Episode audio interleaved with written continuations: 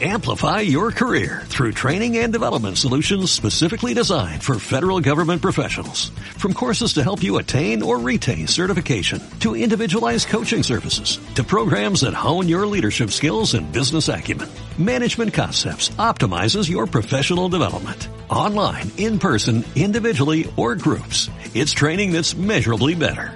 Learn more at managementconcepts.com. That's managementconcepts.com. El Instituto Mexicano de Fonometrografía. Y la Orden Susurratio Speluncae presentan. Susurratio Speluncae con Braulio Ayas.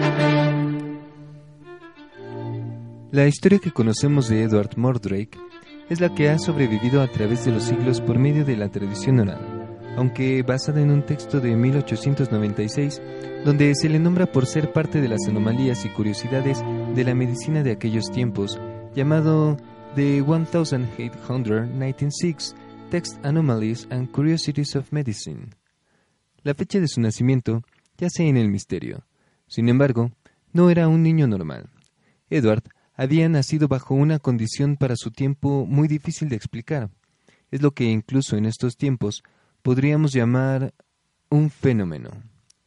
Aquella extraña condición que hizo especial a este pobre niño y por la cual su nombre ha sobrevivido y llegado hasta nosotros a través de los años es el haber nacido con dos rostros. Es muy probable que, gracias a esta condición, no se sepa mucho del pobre Edward, ya que venía de una familia noble y probablemente los doctores que lo atendían eran médicos cercanos a la familia y que, por respeto a ella, mantenían la condición de Edward como un secreto.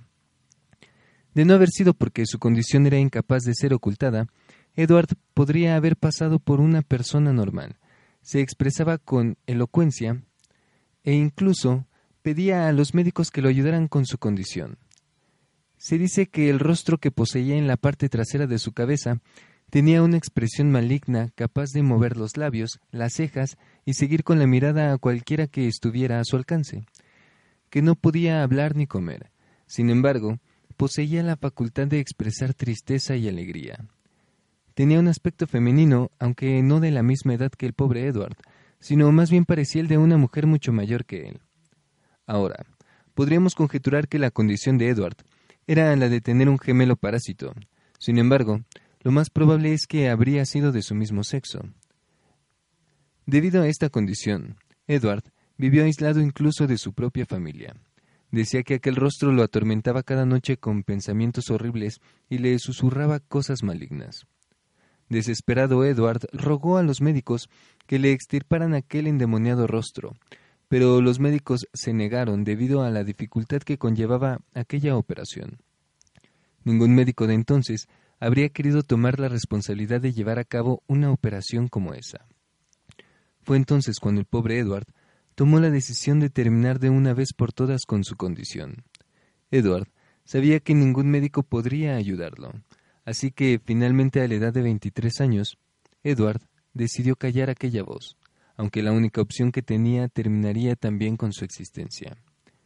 Finalmente, sin ninguna otra opción a su alcance, Edward se suicidó poniendo fin a una corta vida pero llena de inimaginables tormentos.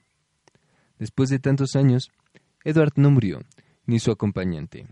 Han sobrevivido a través del tiempo gracias al saber popular y a que han sido parte de cuentos y canciones. Un ejemplo muy cercano de ello es la canción que Tom Waits escribió titulada Poor Edward.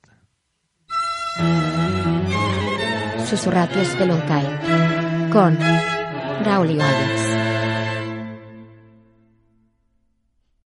Amplify your career through training and development solutions specifically designed for federal government professionals. From courses to help you attain or retain certification, to individualized coaching services, to programs that hone your leadership skills and business acumen, Management Concepts optimizes your professional development. Online, in person, individually, or groups. It's training that's measurably better.